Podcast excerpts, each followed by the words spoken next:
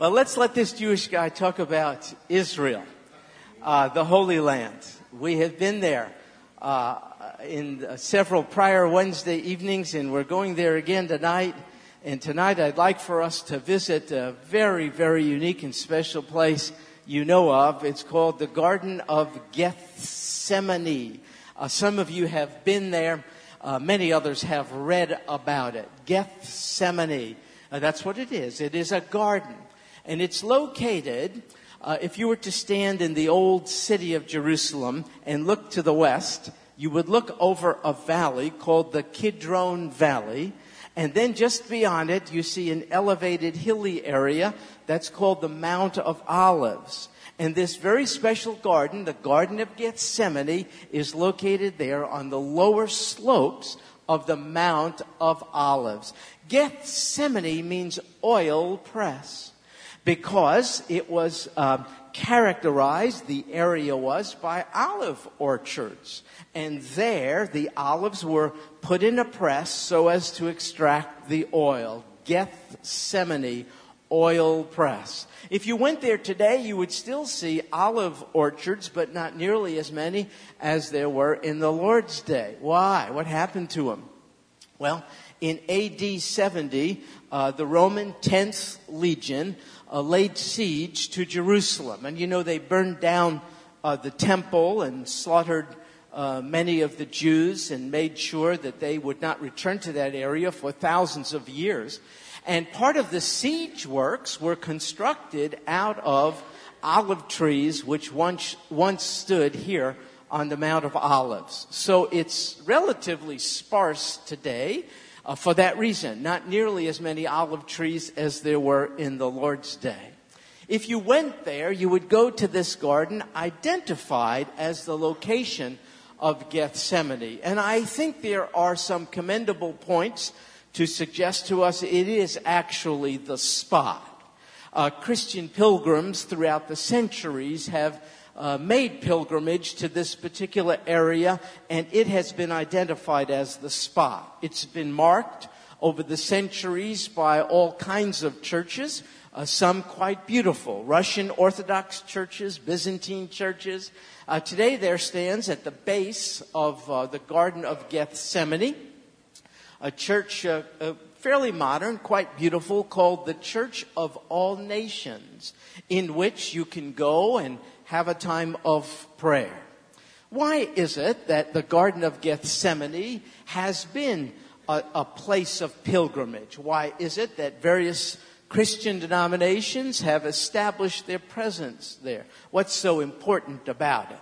Well, uh, this was the very place visited uh, by the Lord Jesus. He went there to pray, and he did at a very, very significant time he went there just shortly before he would be impaled on a cross and put to death at the hands of the Roman governmental authorities as a result of the initiative for this whole action given by the Jewish religious authorities.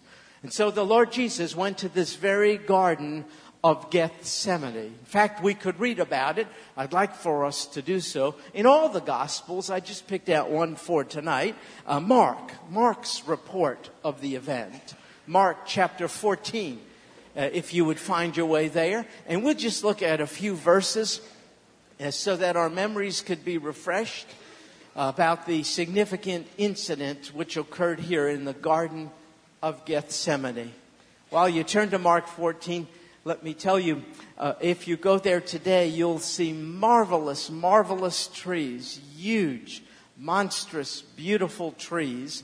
Uh, and it is very, very likely that the, those trees, when in seedling form, existed 2,000 years ago at the very time when the Lord Jesus visited this particular garden. When we go, we try to pause and take a little time for quiet reflection just to think on what in fact transpired here. We'll read about it now. Mark 14, beginning in verse 32. And they, you'll see, it's the Lord's special group of followers, his disciples. They came to a place. Where did they come from? Uh, uh, well, they came from another place called the upper room. It was there that they, the Lord and his disciples, celebrated.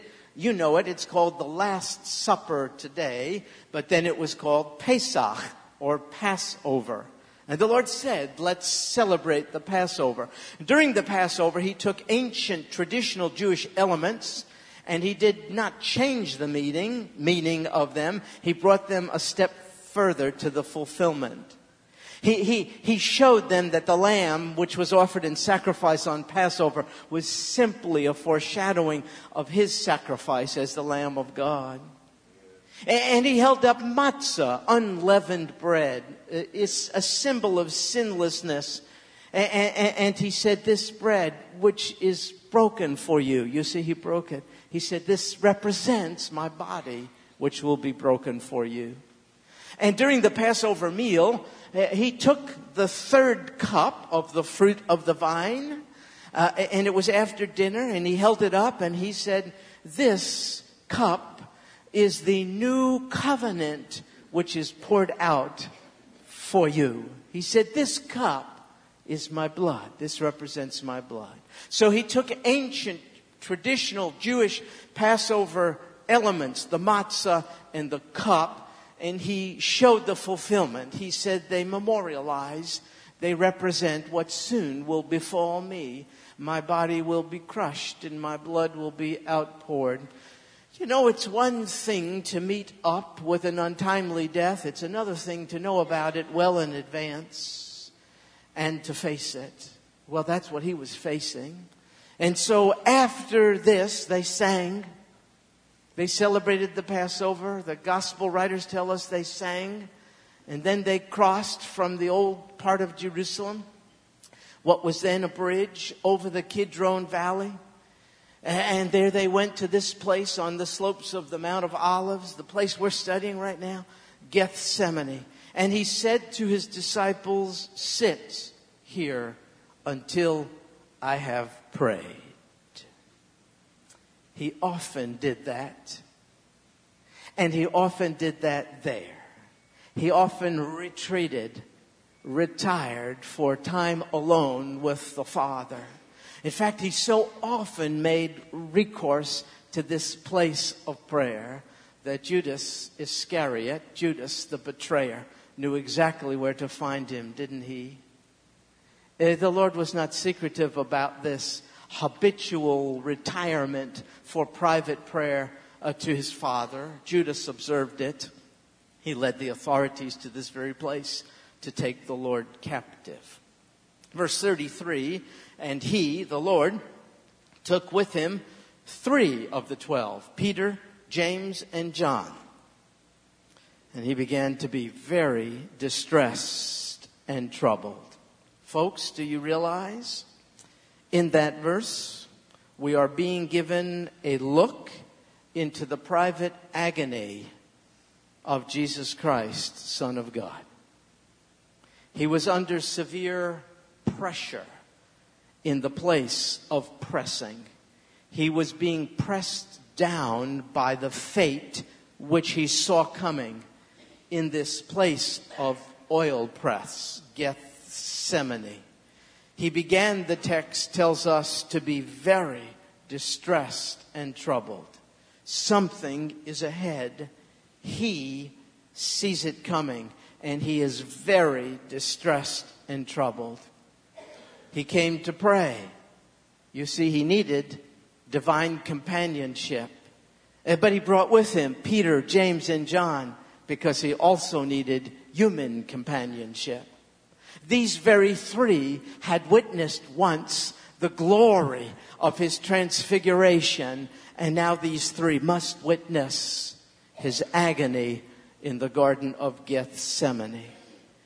In verse 34, he said to them, My soul is deeply grieved to the point of death. Remain here and keep watch. Folks, uh, uh, these disciples, these same disciples have seen this same Lord Jesus uh, calm and composed in the midst of a raging storm on the Sea of Galilee. But now they're seeing things differently. This is a storm of a different kind. They've never seen their Lord quite like this. He is agonizing and they're witnesses to it. He was deeply grieved. He was enveloped by sorrow. He was in pain. The Son of God in pain. You experience pain, so do I at times. Where does our pain, what does your pain drive you? What does it lead you to do? Would you like to see what his pain drove him to? We're told in the very next verse, verse 35, and he went a little beyond them and fell to the ground and began praying if it were possible the hour might pass him by. Sometimes we allow our pain to drive us away from God. Oh no. He let his pain drive him to the Father. This wasn't casual prayer. It wasn't formal. Frankly, it wasn't very dignified. It wasn't written out. It wasn't memorized. It wasn't liturgical. It was a rush of emotion. You see, Jews in the day typically would pray standing up with eyes open, with hands raised up, palms facing upward, a symbol of dependence from on high, a symbol of neediness, a symbol of respect. So Jews would pray out loud, not silently, heads up, on their feet, hands lifted up. But that is not the description of the Lord's Prayer posture here, is it? It says he fell to the ground. Why did he depart from the traditional prayer position? I think he did so because he's deeply grieved. No formality, no conventionality, no tradition, no predictability. Please don't minimize for one moment the deep agony of the very Son of God. He couldn't stand praying. He fell to the ground. And he cried out to his father, as you see, that if it were possible, this hour might pass him by. Again, he didn't memorize it. He didn't read it from a prayer book. Folks, this is a, this is an outpouring of, of emotion. Please, Father, if it be possible, let this hour pass me by. And interestingly, at the very moment when he is most pained, he is also, do you see it, most conscious of the presence of his Father. Isn't that interesting? And so he said in verse 36, Abba, Father, all things are possible for thee. Remove this cup from me, yet not what I will, but what thou wilt. Do you notice how he came to the Father? Don't miss it. He came as a child to the Father. He came as a hurting child to a loving Father. He called him Abba. He called the creator of the universe Abba. He referred to transcendent deity, the Alpha and the Omega. He referred to Almighty God who spoke all things into existence in the, the power of His Word.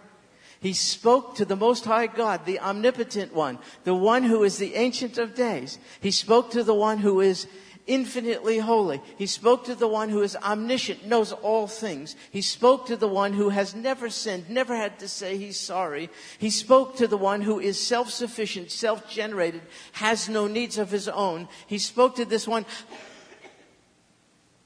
as a hurting child to a loving papa. Abba, Please don't underestimate how radical and striking this was. You, you, see, for a Jewish boy or girl to call his or her dad Abba was normal. But for a Jewish person to refer to his or her God as Abba is not normal at all. You could go to Israel today, and in a crowd, you could hear a child wandering off a little too far, losing sight of uh, dad crying out sometimes in fear, Abba, Abba, normal, it's normal. But for a Jew to refer to the transcendent one, the unapproachably holy God, the one who is a consuming fire, as Abba. This is new. But the Lord Jesus did. That's how he approached transcendent deity. He called him Abba. That's marvelous, but it's only marvelous because it was a foreshadowing of what he was about to enable us to do. And I love the fact that I and you can come to God in the same way. He's no less transcendent, no less omnipotent, no less holy, no less all knowing, no less mighty, no less perfect, no less excellent than he ever was. And you and I can approach him as Abba, Papa, Daddy. Don't take it at my word. The apostle Paul tells us this. It's Romans 8 verse 15. I love this. For you have not received a spirit of slavery leading to fear again. But you have received a spirit of adoption as sons by which we cry out, Abba, Father you and I can approach the otherwise unseen, unapproachably holy God on the same terms that the Son of God did. Yeah, because He made the way. So the Son of God came into the garden of pressing, uh, the garden of pressure, uh, the garden of Gethsemane, in childlike dependence on His Father. And you know what He did? Didn't He do something any trusting child is prone to do?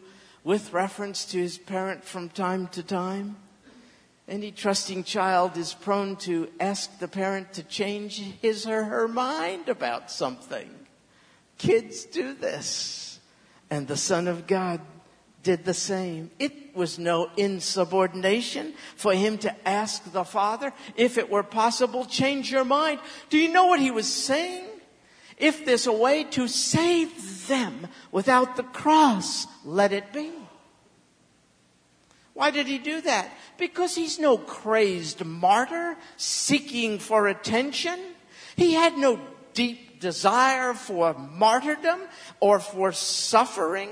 He is not eagerly seeking death. He is not eagerly embracing suffering. He would like to avoid it.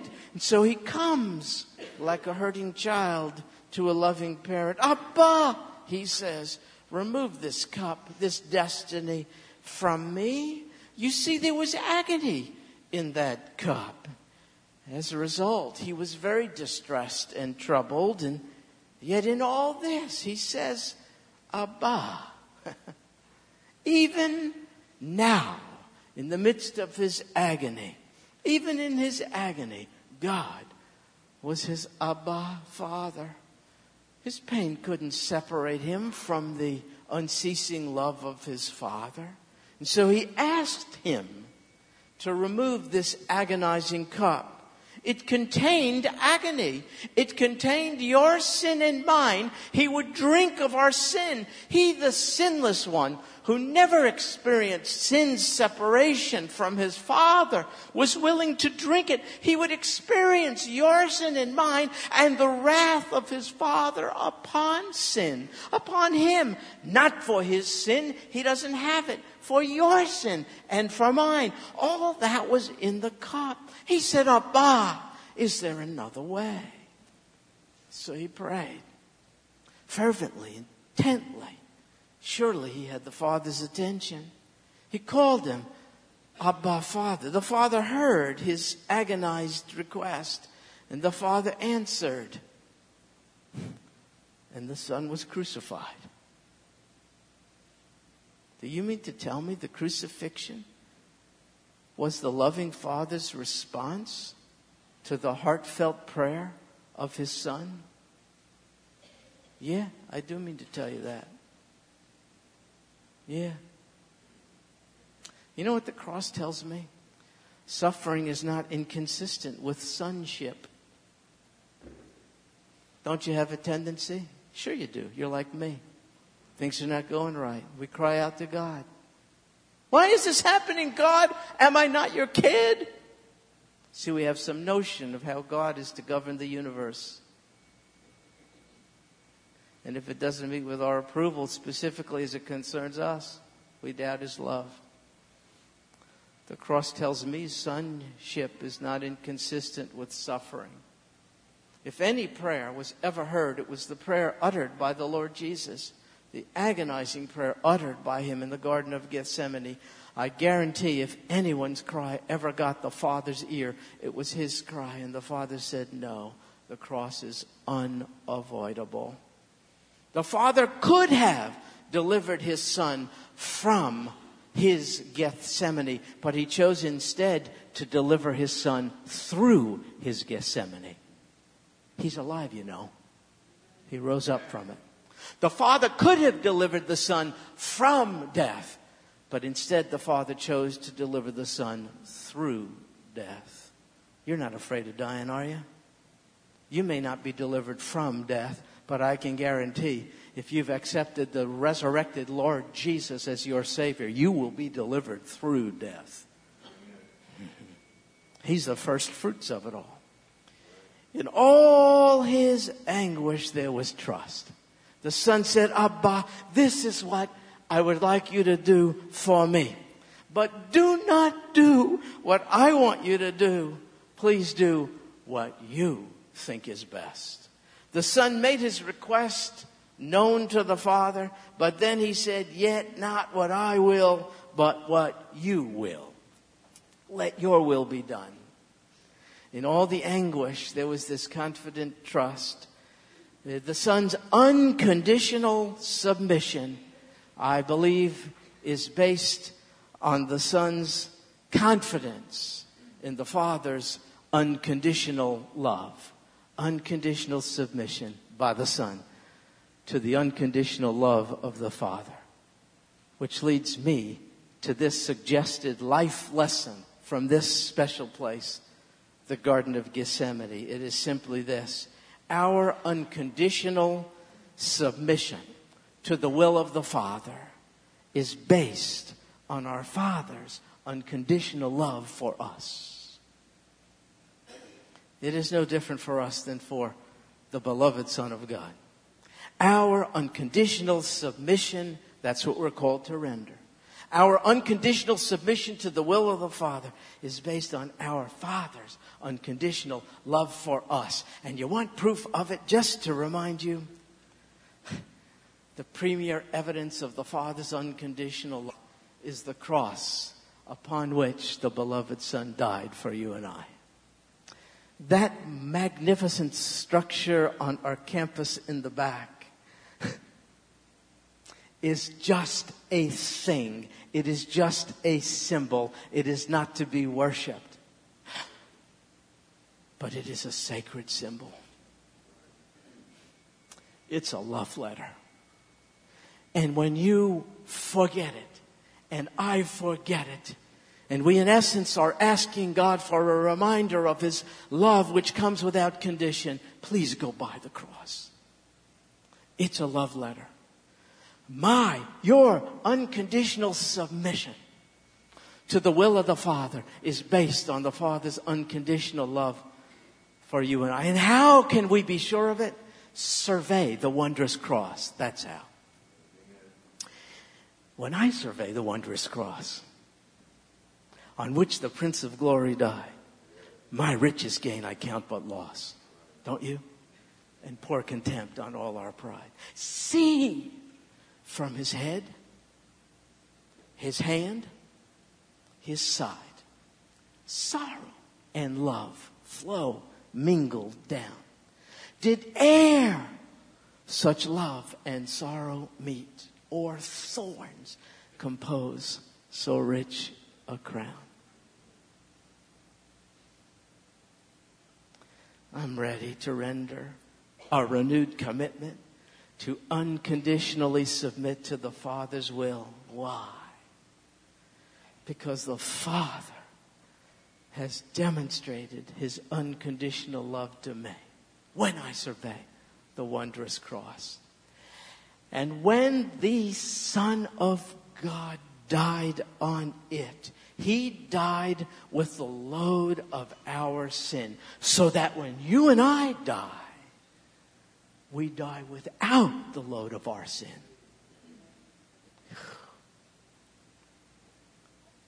I don't get the Father's will. How could I? I'm just a kid of His.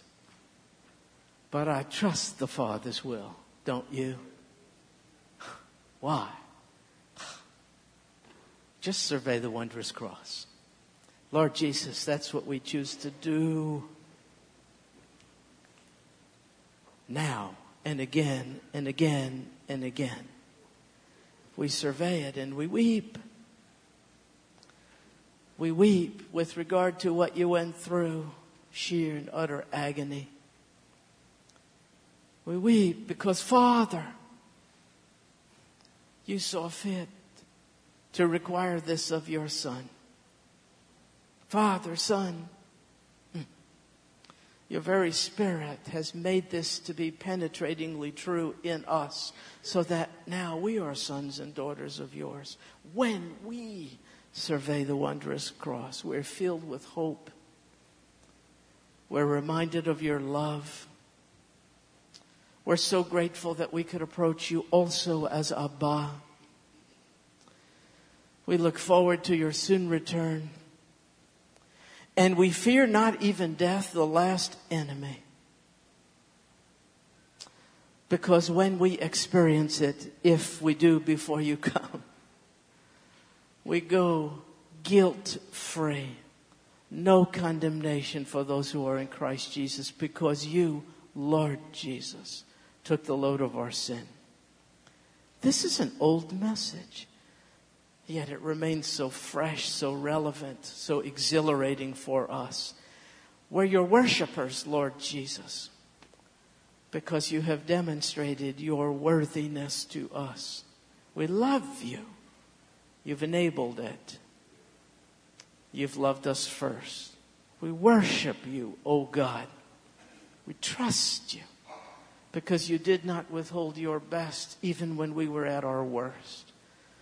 Our hearts are wide open to you, and our hearts, oh God, grieve over those who may be even here tonight, still yet have not allowed you to embrace them as personal Savior. But tonight, Lord Jesus, let it be that tonight would be the night of salvation for the one, the two, or the more who still yet are apart from you. This we pray in Jesus' name. Amen.